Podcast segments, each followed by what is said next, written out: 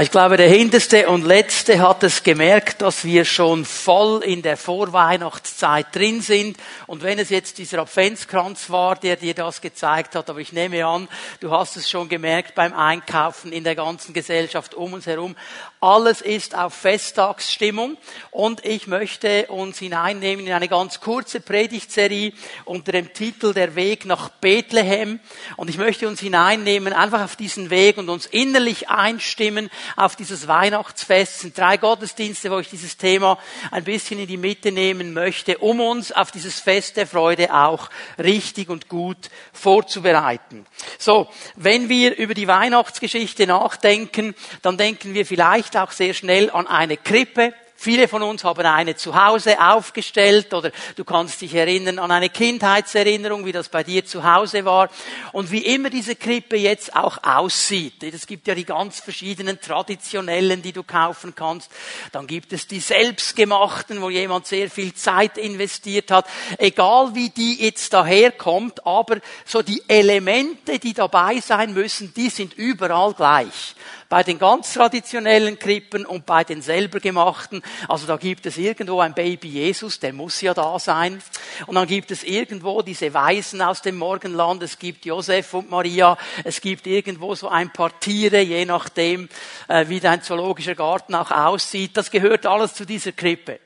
Und natürlich ist es in der Natur der Sache, dass wir vor allem über dieses Zentrum sprechen, über Jesus Christus, den Sohn Gottes, der geboren worden ist. Aber um ihn herum und um dieses ganze Geschehen herum gibt es eben viele andere Menschen. Und die möchte ich ein bisschen auch porträtieren in diesen Predigten, ein bisschen den Fokus mal von Jesus in diesem Sinne wegnehmen und schauen, wer war überhaupt auch noch da der es möglich gemacht hat, dass all das überhaupt geschehen ist. Und eines ist mir groß geworden, und wenn ich das jetzt sage, dann sage ich schon mal vorweg, das hat jetzt gar nicht so viel mit Harmonie zu tun. Wir denken ja Weihnachten, Harmonie, Familienfest, ganze Familie kommt zusammen, gutes Essen, Nüsse, Gutzli, was auch immer dazugehört, Kerzen, Mandarinen und wir denken so, ah, oh, wunderschöne Harmonie. Aber an Weihnachten, und das ist mein Punkt heute Morgen, müssen wir verstehen, dass Gott die Pläne von ganz vielen Menschen völlig durcheinander gebracht hat. Gott ist gekommen, sag's mal so, als Spielverderber an Weihnachten und hat die Pläne von ganz, ganz vielen Menschen durchkreuzt und zunichte gemacht. Und darüber möchte ich heute Morgen ein bisschen sprechen. Ich möchte uns eine Frage stellen, weil das war diese Frage, die diese Menschen dann irgendwo auch beantworten müssen. Haben wir ein Ja für die Pläne Gottes? Haben wir ein Ja dafür, wenn er kommt und meine und deine Pläne durcheinander bringt? es ganz anders macht, als wir es uns vorgestellt haben, haben wir dann ein Ja und das Vertrauen zu ihm. Wenn ich ein bisschen hineinschaue ähm, in diese Menschen. Ich gebe mal so ein paar Beispiele, die werde ich nur kurz erwähnen. Zum Beispiel der König Herodes, von dem hast du sicher gelesen im Zusammenhang mit der Weihnachtsgeschichte.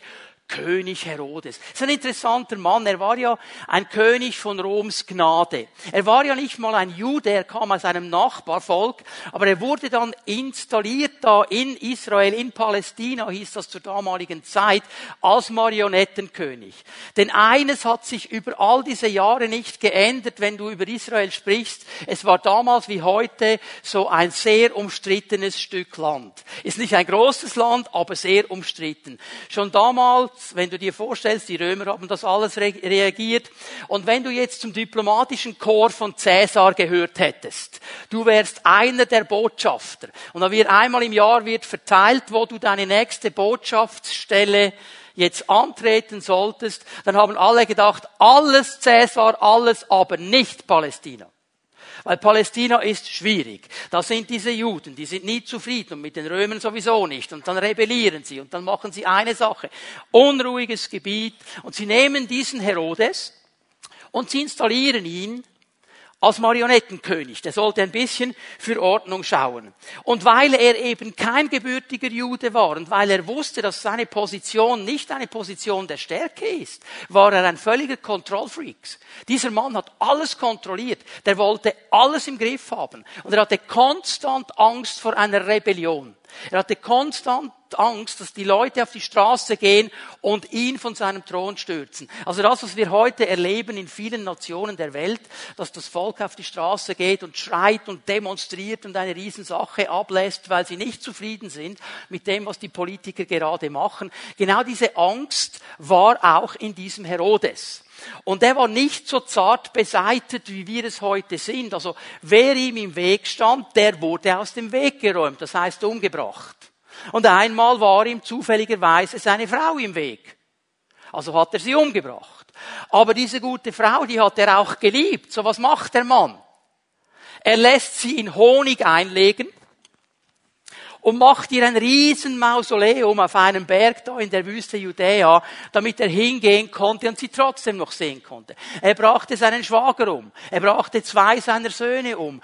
Einfach aus Angst davor, dass sein Thron ihm streitig gemacht wurde. Er hatte einen klaren Plan. Ich muss meine Macht erhalten. Und jetzt kommt Gott an Weihnachten und stellt seinen ganzen Plan auf den Kopf. Plötzlich kommen nämlich diese Weisen aus dem Morgenland an, über die werden wir am nächsten Sonntag ein bisschen genauer sprechen, und sie klopfen an und sagen im Thron von Herodes, wo ist der neugeborene König der Juden? Und Herodes sagt, ja, also keine von meinen Frauen hat jetzt irgendwie geboren, das muss was anderes sein. Ein neugeborener König der Juden, das ist mein Rivale und sein Plan wird völlig erschüttert. Dann gab es eine religiöse Elite zur damaligen Zeit. Die Schriftgelehrten, die Pharisäer, die Sadduzäer. Und hier müssen wir verstehen, dass das eine ganz andere Zeit war als unsere heutige Zeit.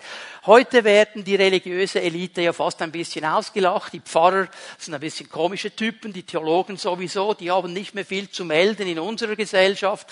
Und damals war es aber ganz anders, weil diese Gesellschaft en gros war sehr, sehr religiös. Sie waren ausgerichtet auf den Herrn und sie wollten hören, was Gott tut. Das war Teil ihres ganz normalen Lebens. So, diese religiöse Elite, das waren sehr wichtige Menschen und es waren sehr prägende Menschen. Und diese Menschen haben auch das Wort Gottes, das Alte Testament studiert. Und sie wussten aus den Prophetien, des Alten Testamentes, es wird ein Messias kommen. Dieser Messias, der Gesalbte Gottes, der Gesandte Gottes, er wird es sein, der Israel wieder in einen Frieden hineinführt, der das Reich Gottes aufbauen wird. Und so wie Sie es verstanden haben, war die Sache ganz klar. Dieser Messias ist ein politischer Messias. Also was er tun wird, ist, er wird kommen und er wird diese verhassten Römer rauswerfen, dass keine Besetzungsmacht mehr in Israel ist und dann wird er das politische Großreich Israel wieder aufbauen. Das war ihre Idee. Und als jetzt plötzlich diese Weisen aus dem Morgenland ankommen und Herodes nicht mehr weiß, was er mit denen machen soll, schickt er sie zu den Schriftgelehrten.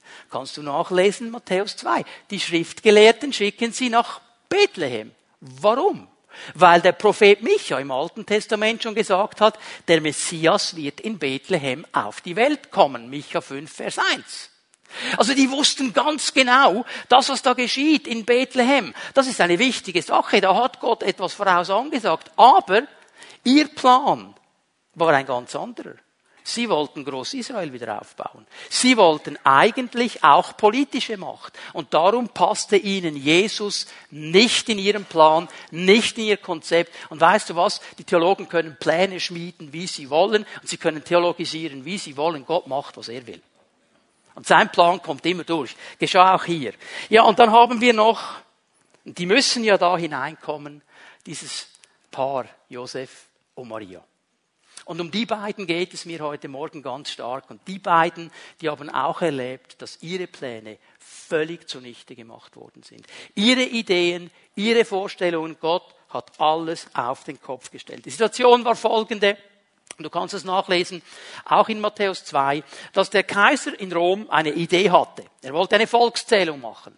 Und wenn die Bibel sagt, äh, diese Volkszählung war auf der ganzen Welt, dann müssen wir das auch wieder mit den römischen Augen sehen. Das Wort, das Lukas braucht, in Lukas 2 ist Eukomene. Eukomene bedeutet eigentlich, einfach gesagt, das Ganze von den Römern regierte Gebiet. Also nicht die ganze Welt, aber da, wo Rom regiert hat, da war diese Volkszählung, da gehört Palästina dazu. Warum wurde die Volkszählung gemacht? Das Thema ist ein uraltes und heute noch top aktuell Steuern. Er wollte wissen, wie viele Leute habe ich, wo kann ich Steuern holen. Das war sein großes Thema.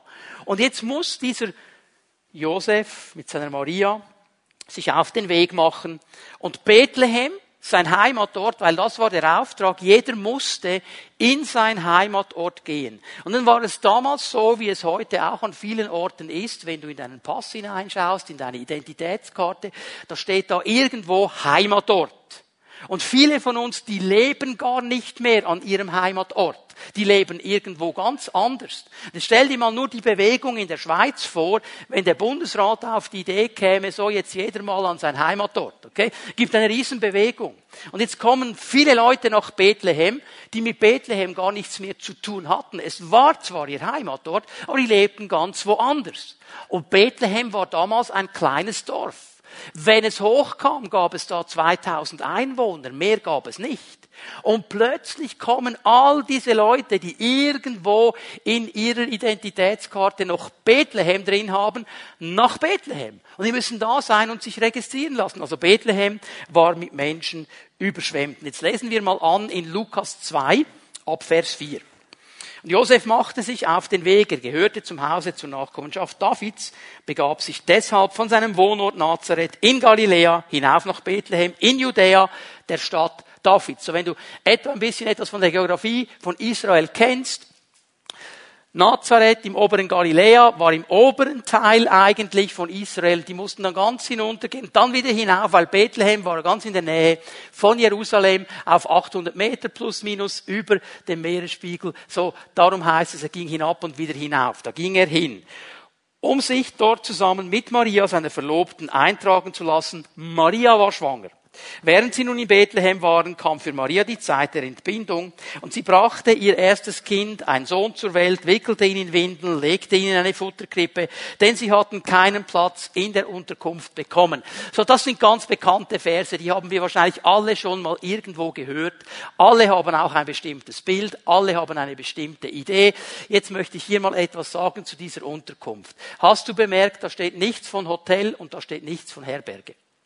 Wir haben das Gefühl, ja, das war ein Hotel und der böse, böse Hotelmanager, der wollte dieses junge Paar einfach nicht. Das ist nicht, was hier geschehen ist. Denn dieses Wort, das Lukas braucht für Unterkunft, beschreibt eigentlich einen Gästeraum. Und einen Gästeraum war in jedem Haus. Das war in der damaligen Kultur etwas ganz Wichtiges. Jeder hatte einen Gästeraum, damit man Gäste aufnehmen konnte. Und es war auch ganz klar, und das durfte Josef auch erwarten aufgrund seiner Herkunft, dass er irgendwo in diesem Bethlehem, weil er ein Bethlehemite war, einen Gästeraum bekommt, eine Unterkunft bekommt. Man kann davon ausgehen, er ging zu seinen Verwandten. Jetzt haben wir ein Problem. Der Gästeraum, der war schon besetzt. Sehr wahrscheinlich, weil irgendein Verwandter da war, der einen höheren sozialen Status hatte als Josef. Denn von ihm wissen wir, er hatte keinen hohen sozialen Status. Als er nämlich Jesus darbrachte in den Tempel, dann brachte er das Opfer zusammen mit der Darbringung Jesu dar, das für die armen Leute war. Also das war kein hoher sozialer Status. Da war jetzt vielleicht irgendwie noch ein reicher Onkel angekommen, der auch aus dem Galiläa kommt, der aber im sozialen Status viel höher war. Also war kein Raum, war kein Gästeraum, der war besetzt. So was müssen die beiden machen? Josef und Maria gehen in einen Nebenraum, weil ein Anbau, ein Kellergewölbe, eine Höhle, man weiß es nicht genau, man kann es auch nicht verifizieren, was es war. Aber jedes Haus in der damaligen Zeit hatte auch diesen Anbau. Das konnte manchmal eine Höhle sein, es konnte eine Art Kellergewölbe sein. Und in diesem Nebenraum wurden in der Nacht die Tiere untergebracht weil man seine Tiere nicht in der Nacht draußen ließ. Das wäre gefährlich gewesen. Wären sie am nächsten Tag nicht mehr da. Und das ist der Grund, es war der einzige Ort, der noch frei war, dass eben aus diesem Futtertrog, der natürlich da ist, wo die Tiere sind, eben diese Babykrippe wird. Weil da an diesem Ort Jesus auf die Welt gekommen ist. Gottes Sohn wird außerhalb des menschlichen Wohnraums geboren. Da, wo eigentlich die Tiere sind. Und das hat Gott nicht gehindert, obwohl kein Raum für ihn da war, bei den Menschen, zu kommen für uns Menschen. Das ist die gewaltige Botschaft von Weihnachten. Gott bringt die Pläne der Menschen durcheinander. Ich werde gleich ein bisschen etwas sagen zu den Plänen von Josef und Maria, aber ich möchte euch eine wichtige Bibelstelle geben. Das ist für mich eine der Bibelstellen, ich glaube, die sollten wir alle auswendig können, wenn wir mit Jesus unterwegs sein wollen, weil sie ganz, ganz wichtig ist. Sprüche 19, Vers 21. Im menschlichen Herzen gibt es viele Überlegungen und Pläne. Geschehen wird aber das, was der Herr beschlossen hat. Im menschlichen Herzen gibt es viele Überlegungen und Pläne. Und das ist ja nicht schlecht. Es ist nicht schlecht, wenn wir überlegen. Es ist auch schlicht nicht äh, schlecht, gewisse Pläne zu machen, sich eine Strategie auszudenken. Das Problem fängt da an, wo wir Gott außen vor lassen wo wir ihn nicht hineinnehmen in unsere Planung, in unsere Strategie, wo nur noch wir und unsere Gedanken und unsere Sicht eben diese Pläne fertigen, dann muss der Psalmist hier sagen, es wird aber trotzdem das geschehen, was der Herr will. Du kannst so gut planen, wie du willst. Du kannst so geniale menschliche Strategien dir aufbauen, wie du willst. Wenn es nicht der Plan Gottes ist, vergiss es, es wird nicht geschehen. Geschehen wird, was der Herr geplant hat. Und darum brauchen wir ein Ja zu seinen Plänen, weil dann sind wir am richtigen Ort. Nun diese beiden, Josef und Maria. Die Bibel sagt uns, es war ein verlobtes Paar. Habt ihr gemerkt im Text, was ich gelesen habe? Seine Verlobte Maria war mit ihm. Hier müssen wir verstehen, dass die Verlobung in der damaligen Zeit eine ganz andere Sache war als heute und auch einen ganz anderen Stellenwert hatte. Eine junge Frau in der damaligen Zeit wurde so im Alter von 12 bis 14 Jahren verlobt. Die waren 12 bis 14 Jahre alt, die Maria. Der Josef war vielleicht ein bisschen älter, wenn es hochkommt, 16. Also das waren Teenager, würden wir heute sagen. Und in der Verlobung, in dem Moment, wo eine Verlobung eingegangen ist, wurde eigentlich auch der Ehevertrag unterschrieben. Also Josef konnte nach diesem Tag mit Fug und Recht sagen, das ist meine Frau. Okay? Die Ehe wurde noch nicht leiblich vollzogen, auch noch nicht vor Gott geschlossen, aber der Vertrag war da. Es konnte dann gut sein, dass in der Zeit zwischen Verlobung und Hochzeit ein Jahr noch ins Land ging. In dieser Zeit lebte die Frau weiter bei ihren Eltern. Und erst dann, wenn dann diese Ehe vollzogen worden ist, ging sie zu ihrem Mann. Und jetzt können wir uns vorstellen, ich darf ja ab und zu Hochzeiten machen, ich liebe es, Trauungen zu machen, ich liebe es zu predigen an Hochzeiten und dann zu beten mit den Paaren, weil das ist unser Kernauftrag, multipliziert euch. Kommt zusammen, multipliziert euch, Auftrag Gottes. Das liebe ich von ganzem Herzen. Es ist auch immer interessant, wenn man dann mit diesen Paaren spricht im Vorfeld und die haben Pläne. Oh, die haben Gedanken. Mein Hochzeit. Das wird die beste Hochzeit aller Zeiten werden. Es wird die schönste werden, die genialste. Du, die Royals, die kannst du vergessen, verglichen mit meiner Hochzeit. Und das Hochzeitskleid, das ist ja eine Dimension. Da werden Kataloge gewälzt und da wird überlegt und hin und her. Und der Mann, meine, der Josef sowieso, der war ja, die Bibel sagt, ein Zimmermann. Auch hier, dass wir das verstehen. Wenn wir jetzt Zimmermann lesen, dann denken wir, einer, der mit Holz arbeitet. Ein Zimmermann zur damaligen Zeit, der hat nicht einfach nur mit Holz gearbeitet. Das griechische Wort Tekton, das hier mit Zimmermann übersetzt worden ist, ist eigentlich ein Hausbauer. Architekton, der Architekt, der das Haus plant, okay? Also Josef, der war nicht nur irgendwie so ein Zimmermann, der war ein Hausbauer, der hat Haus gebaut, der hat mit Steinen gearbeitet, mit verschiedenen Materialien gearbeitet. Und jetzt kannst du dir vorstellen, was macht der als junger Mann? Der sagt, ich baue meiner Maria eine Villa. Da kannst du die Villa Konterbund von Pippi Langstrumpf vergessen. Das wird genial werden. Und er hatte all diese Pläne, all diese Gedanken, all diese Ideen. Und das ist ja richtig so. Darf man ja auch haben. Weil sie waren ja auch in dem drin, was Gott wollte. Eine Familie zu gründen, Kinder zu haben, in Ruhe und Frieden zu leben. Das ist alles eine gute Sache. Und mitten in diese Zeit der Vorbereitung hinein kommt Gott. Und jetzt sage ich es mal so, Gott ist ein Partycrasher. Manchmal ist er ein Partycrasher. Und er bringt unsere Pläne völlig durcheinander. Und er macht genau das mit diesem jungen Paar. Und er schickt sogar den Engel Gabriel weil die Sache so wichtig ist. Und jetzt Maria begegnet diesem Engel und er sagt zu ihr, Maria, folgende Sache, Gott hat einen anderen Plan. Eure Pläne, eure Gedanken, okay, aber Gott hat einen ganz anderen. Jetzt sage ich dir mal, was der Plan Gottes ist. Okay? Erstens, du wirst vor der Hochzeit schwanger werden. Okay, Schock. Absolutes No-Go. Damals und heute übrigens auch noch in den Augen Gottes, okay? Du wirst vor der Hochzeit schwanger werden. Und das Kind ist nicht von deinem Verlobten. Zweites No-Go. Hallo jetzt. Ich schwanger, ich habe, sie weiß ja, dass sie Jungfrau ist. Sie weiß ja das nicht. Sie weiß ja, wie Kinder kommen. Und das wäre dann auch ihre Frage. Ja, wie, wie jetzt bitte schön? Also, zweiter Teil des Plans. Das Ganze ist ein Wunder. Ich weiß, ich weiß, Maria, du bist Jungfrau. Und es wird ein Wunder geschehen. Etwas, das nie vorher und nie nachher geschehen wird. Das ist eine einmalige Sache in der ganzen Weltgeschichte. Du wirst schwanger werden, denn du wirst als Jungfrau gebären. Denn das Kind, das du auf die Welt bringst, ist der Sohn Gottes. Und jetzt sagen ja, okay, Maria hat gesagt, Roger, alles klar, kein Problem. So. Jetzt werden alle Pläne völlig durcheinander gebracht völlig auf den Kopf gestellt. Weil dieses Paar hatte ganz andere Pläne. Und weißt du, uns geht es vielleicht ähnlich. Nicht so stark massiv wie das. Aber wie oft erleben wir, dass wir uns alles planen, alles zurechtlegen, alles irgendwie aufgleisen und dann kommt Gott und er macht all unsere Pläne zunichte. Wie reagieren wir? Was machen wir in so einer Situation?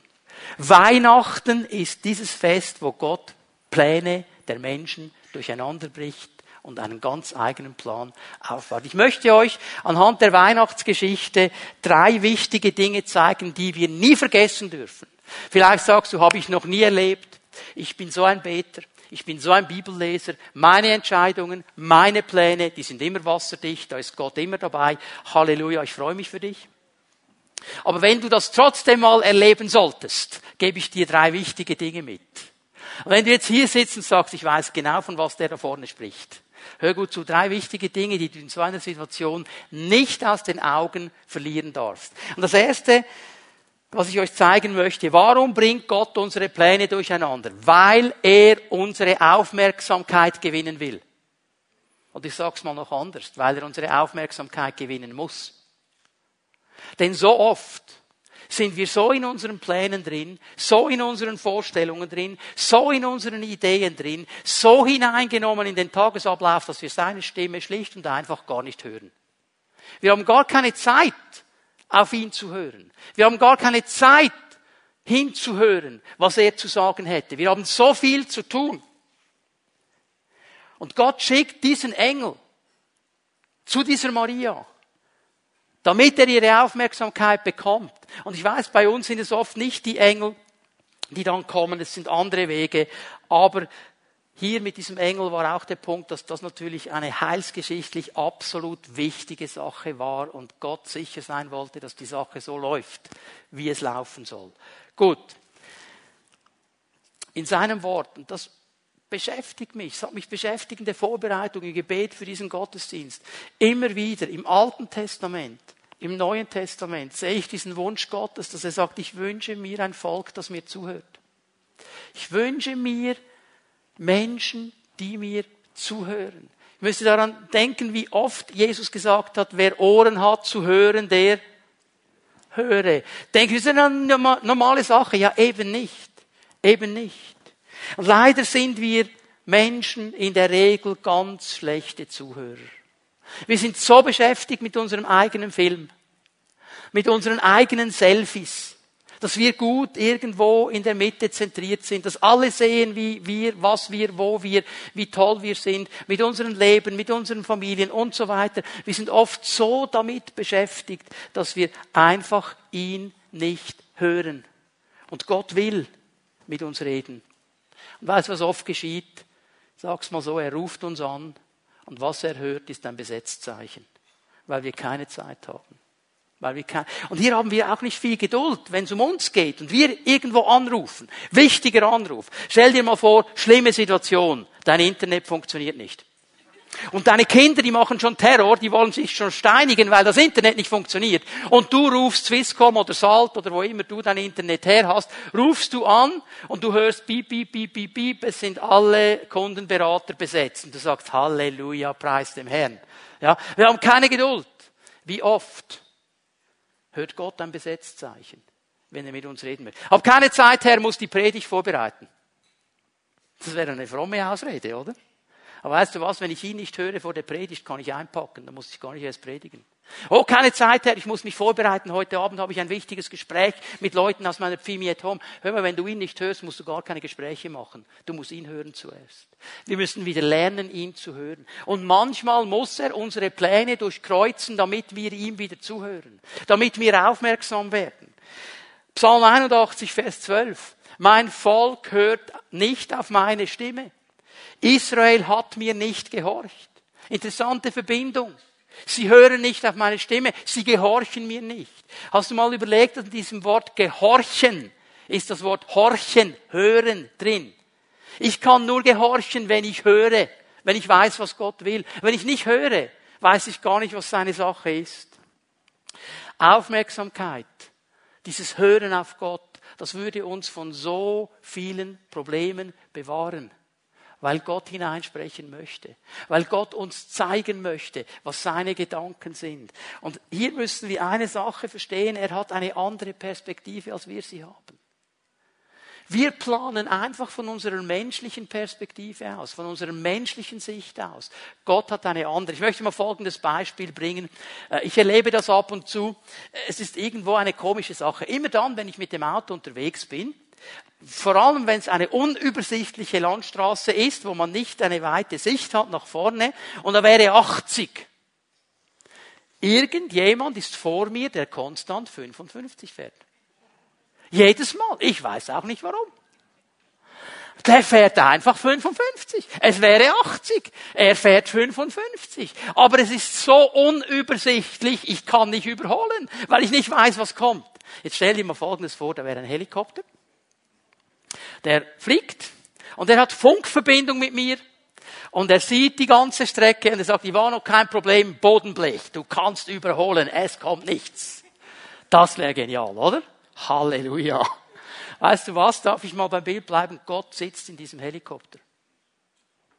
Er braucht zwar keinen, aber das Bild, okay? Er sieht die Sache von oben. Er sieht es aus seiner Perspektive. Und wenn wir zuhören, und er sagt, jetzt kannst du überholen. Nein, jetzt nicht überholen. Dann sind wir auf dem richtigen Weg. Ich gebe euch nochmal eine Aussage aus den Sprüchen. Sprüche 16, Vers 25.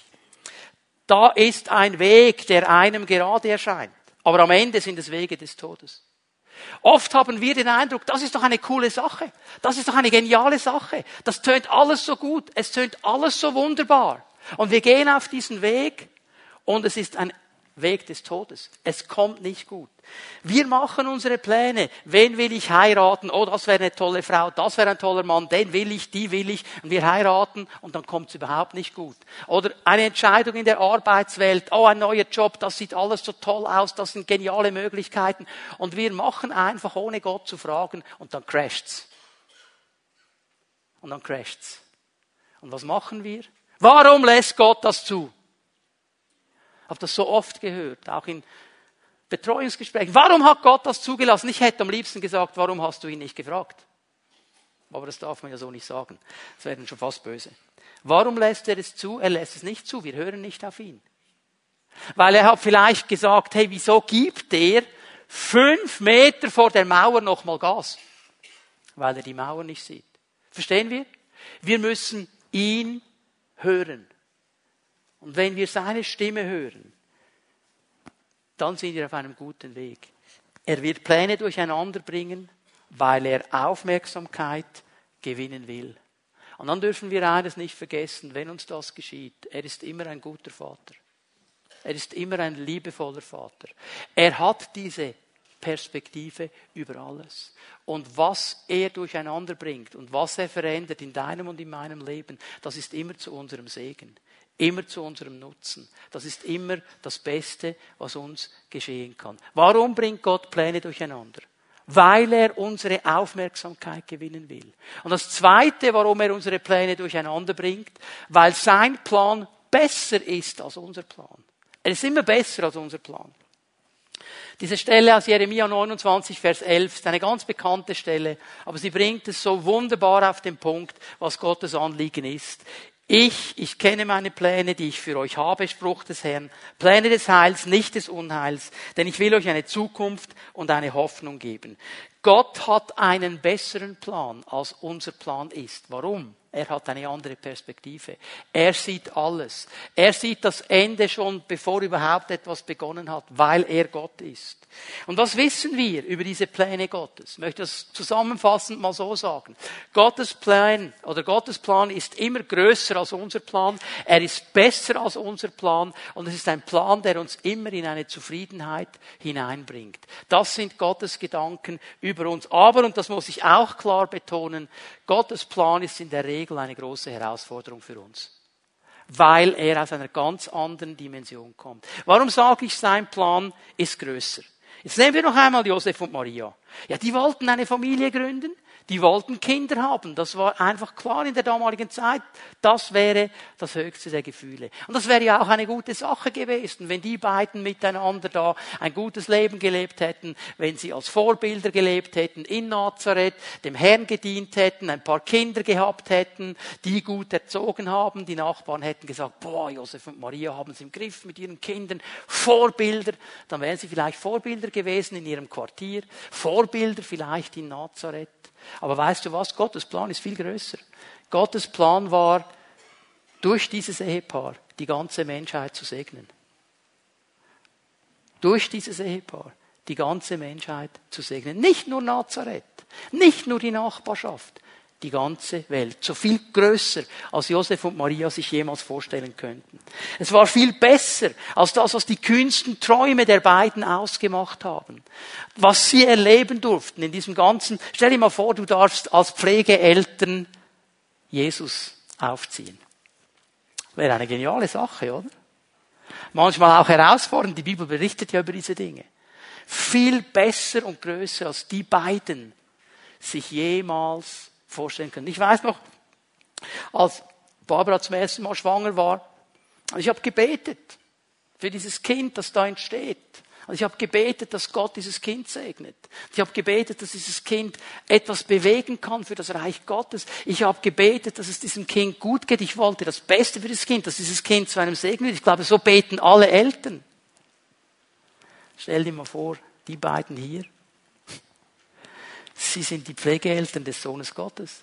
Größer, besser kann es überhaupt nicht gehen. Und dann natürlich diese Zufriedenheit. Menschen, die im Plan Gottes leben, sind zufrieden und erfüllt. Das ist meine eigene Erfahrung in all diesen Jahren, wo ich mit dem Herrn unterwegs bin, auch in diesen 30 Jahren des Dienstes. Das ist auch die Erfahrung, die ich sehe im Leben von Menschen, die ich begleiten durfte. Wenn sie in dem sind, was Gott für ihre Leben geplant hat, wenn sie in den Plänen Gottes leben, sind sie zufrieden und ausgefüllt, weil sie da sind, wo Gott sie haben möchte.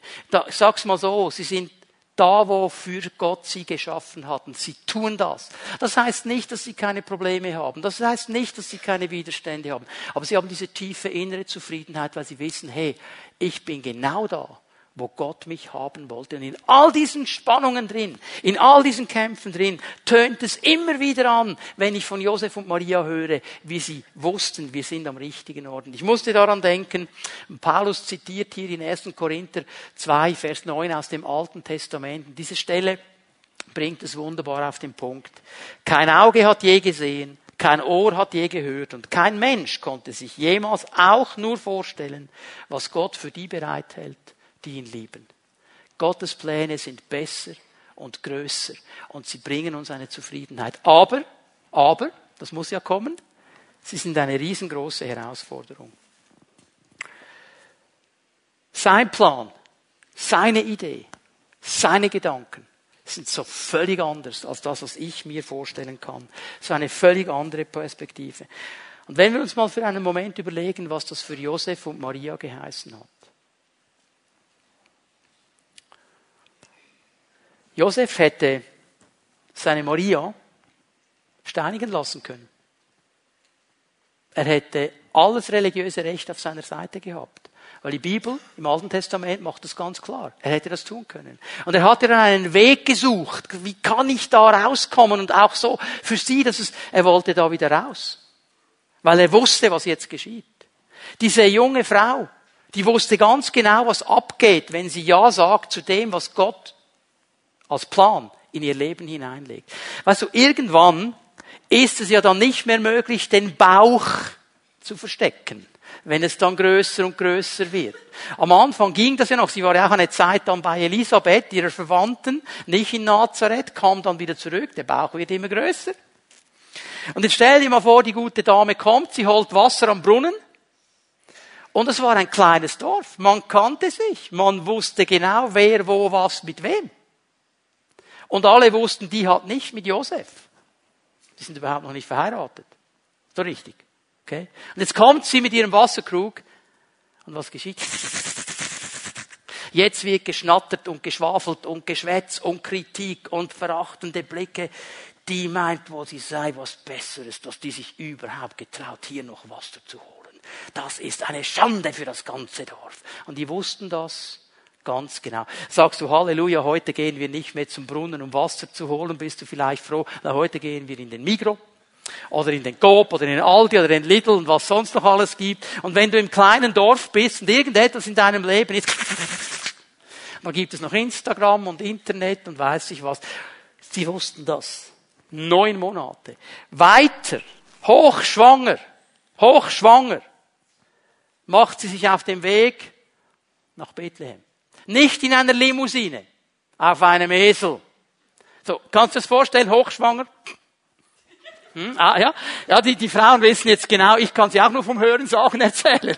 Aber ihr Frauen, die ihr mal hochschwanger wart, und ihr denkt mal daran, auf einem Esel, auf diesen Straßen, diese lange Reise, und das hat gehottert und geschottert, hochschwanger.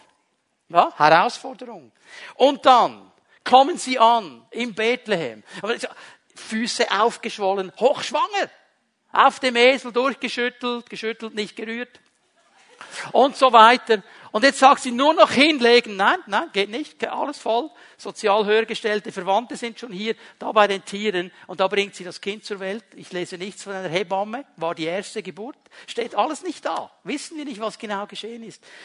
Mitten bei den Eseln, bei den Kühen, bei den Hühnern kommt der Sohn Gottes auf die Welt. Und das sind zwei Teenager. 14, 16 Jahre alt. Und jetzt würden wir sagen, wir alle würden verstehen, wenn sie sagen würden, warum Gott? Warum Gott? Warum das? Warum so? Warum hast du nicht anders? Das ist bei uns immer die allererste, schnellste Frage. Und die Pläne, die er bei uns durchbrechen muss, das ist eine andere Dimension. So schnell sind wir da. Und wisst ihr, was mir gefällt an dieser Maria? Die blieben beide, Josef und Maria, dem Plan Gottes treu. Du hörst kein Wort von warum, kein Wort von hinterfragen, kein Wort von Anklage. Sie bleiben bei ihrem Wort. Lukas 1, Vers 38, Maria hat es so wunderbar auf den Punkt gebracht. Ich bin die Magd des Herrn. Ich bin die Dienerin des Herrn. Es geschehe mir nach deinem Wort. Egal, Herr, was andere um mich herum sagen. Du hast gesprochen, es ist dein Plan, es sind deine Gedanken. Ich sage ja. Josef hatte diesen Traum. Der Engel sagt, nimm sie zu dir, das ist okay, das ist in Ordnung, mach das. Und er sagt ja zu den Plänen Gottes. Und sie halten fest. Und jetzt sagst du ja, okay. Zu mir ist kein Engel gekommen. Ich habe auch keinen Traum gehabt. Trotzdem, meine Pläne sind durcheinander gebracht worden. Ich möchte dir den dritten Punkt zeigen. Warum bringt Gott unsere Pläne durcheinander? Weil er will, dass wir lernen, ihm zu vertrauen. Weil er will, dass wir lernen, ihm zu vertrauen. Und hier kommt jetzt ein ganz wichtiger Punkt.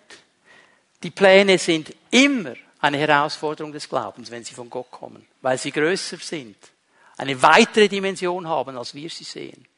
Aber diese beiden Männer, diese beiden jungen Menschen, sie waren willig, diesem Wort einfach festzuhalten und zu vertrauen.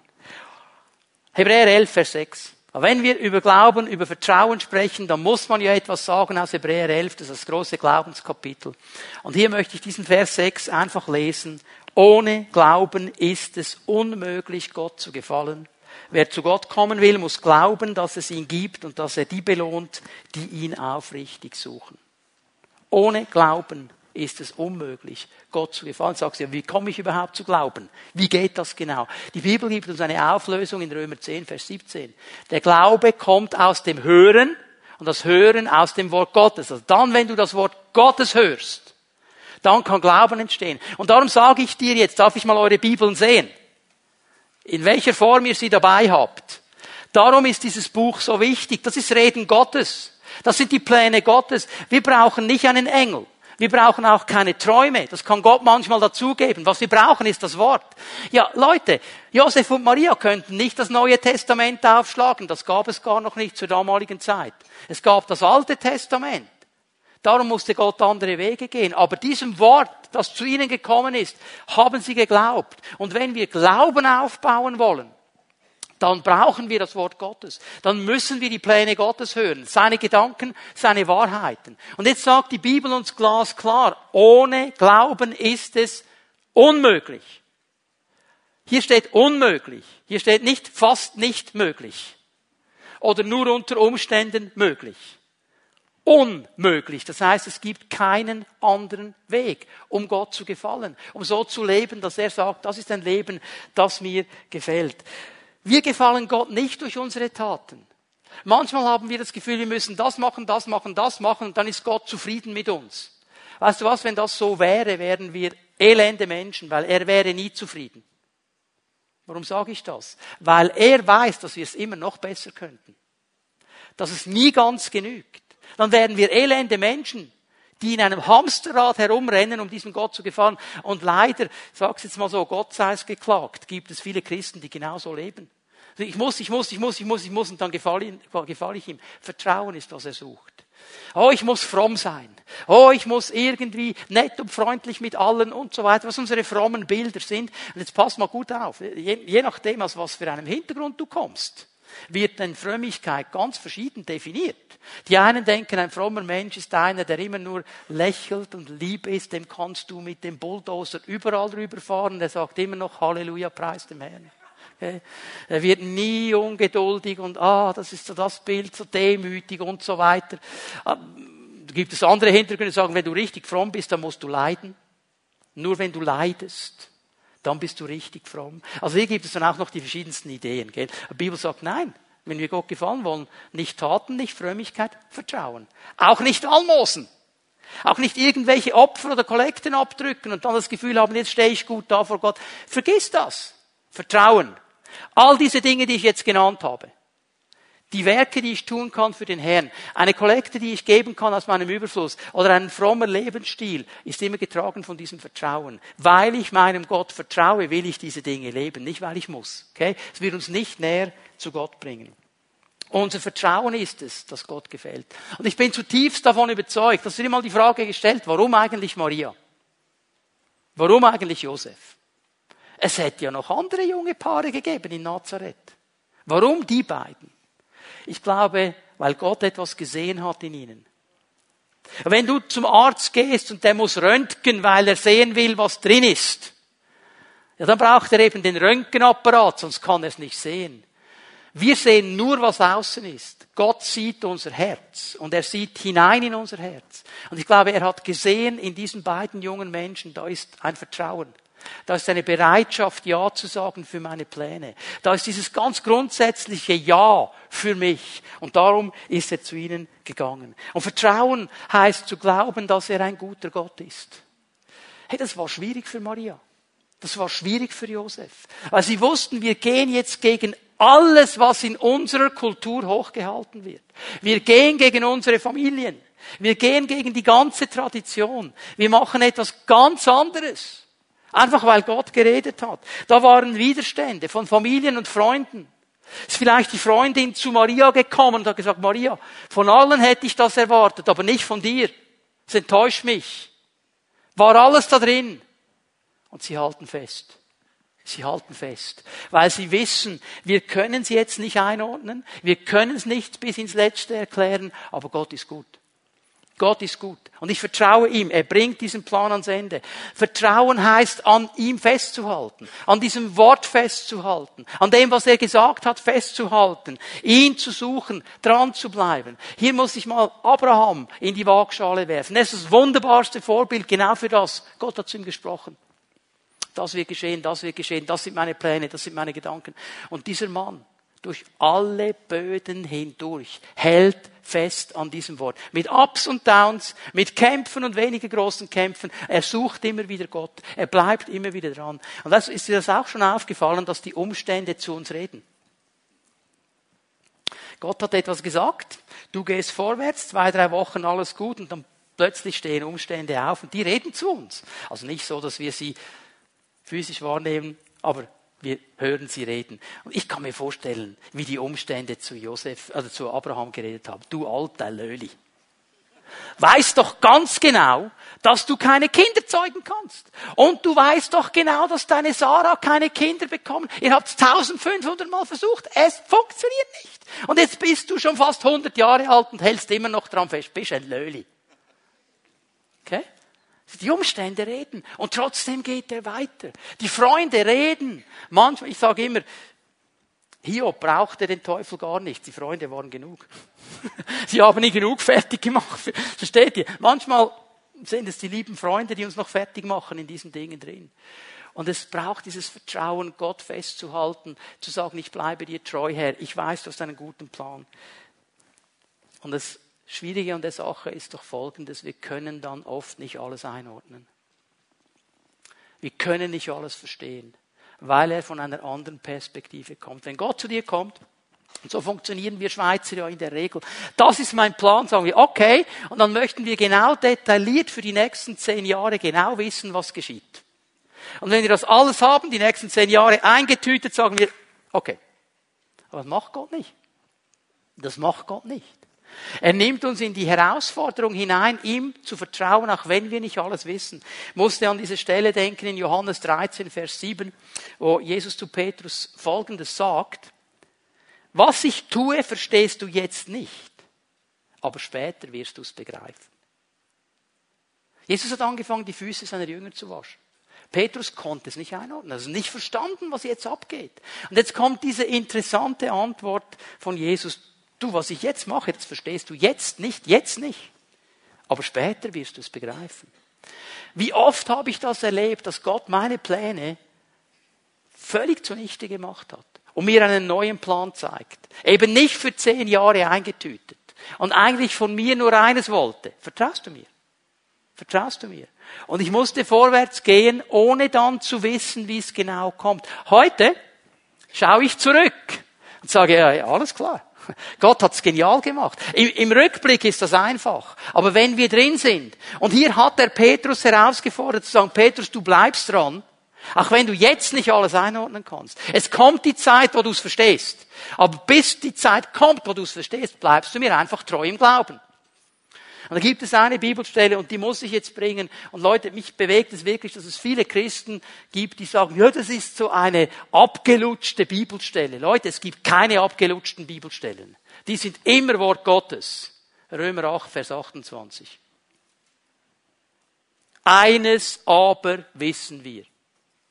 In all dem, was wir nicht wissen, in den Plänen Gottes, die nicht klar sind, wo wir nicht verstehen, was er genau will, eines aber wissen wir. Lasst uns doch das festhalten. Was ist es?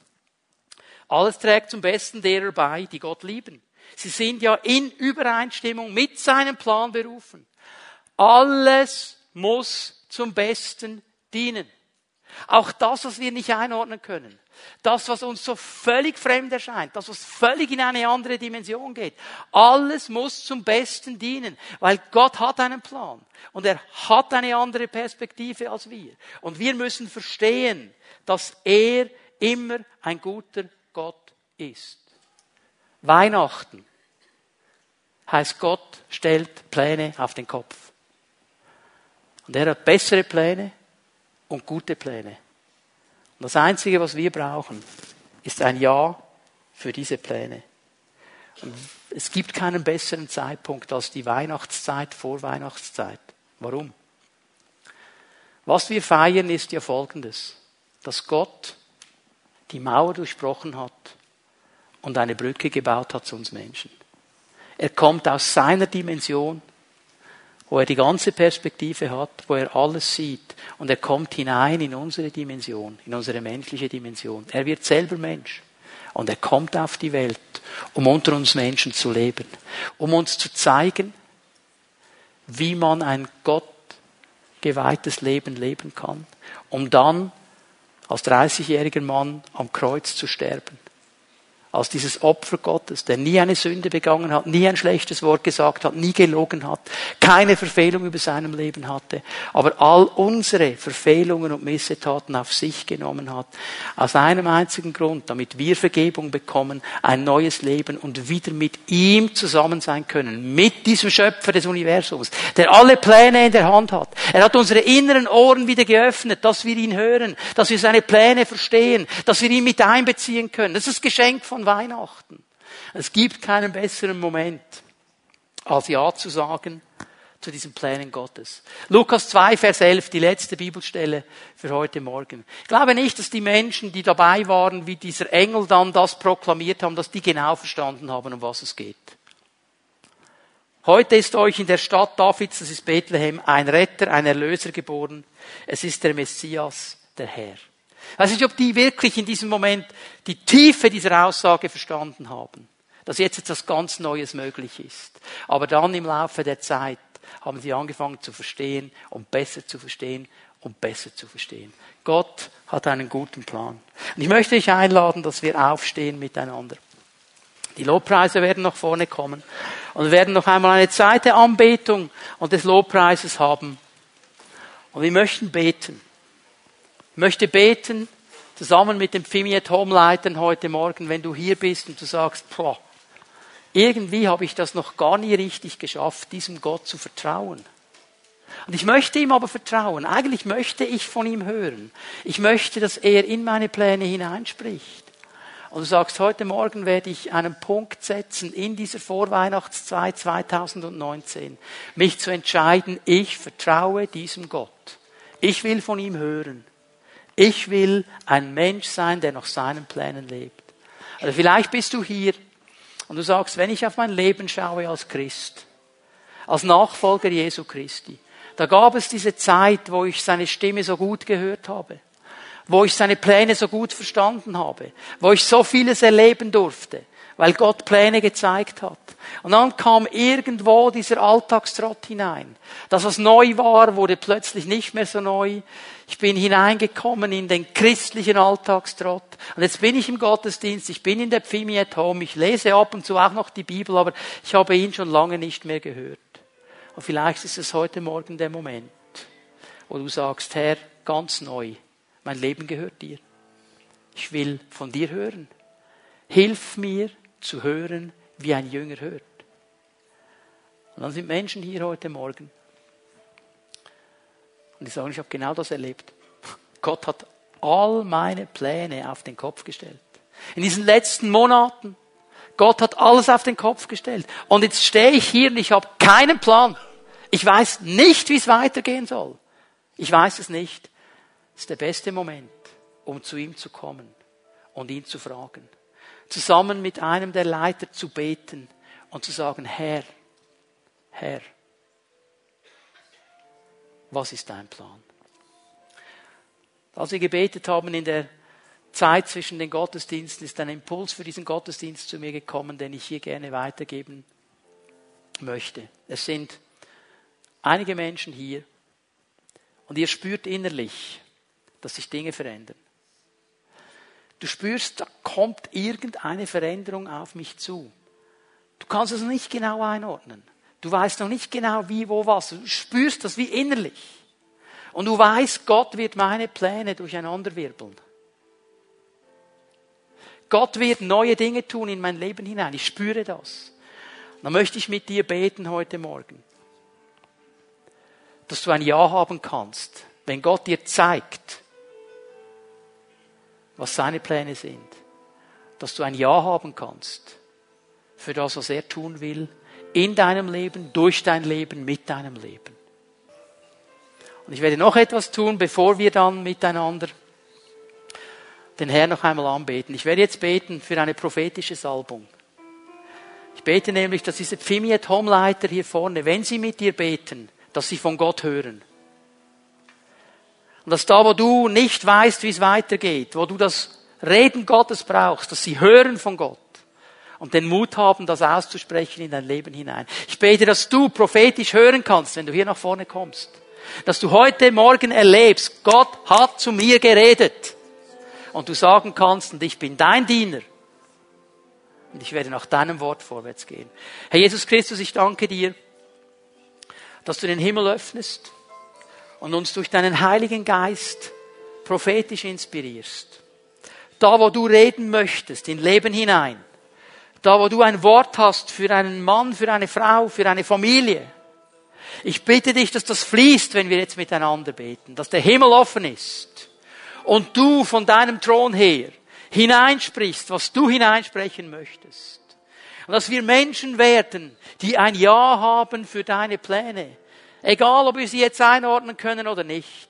Aber wenn wir verstehen, es sind deine Pläne, Herr Jesus, wir wollen Ja sagen dazu, weil du ein guter Gott bist. Und ich danke dir für das, was jetzt in diesen Momenten geschehen wird. In Jesu Namen. Amen.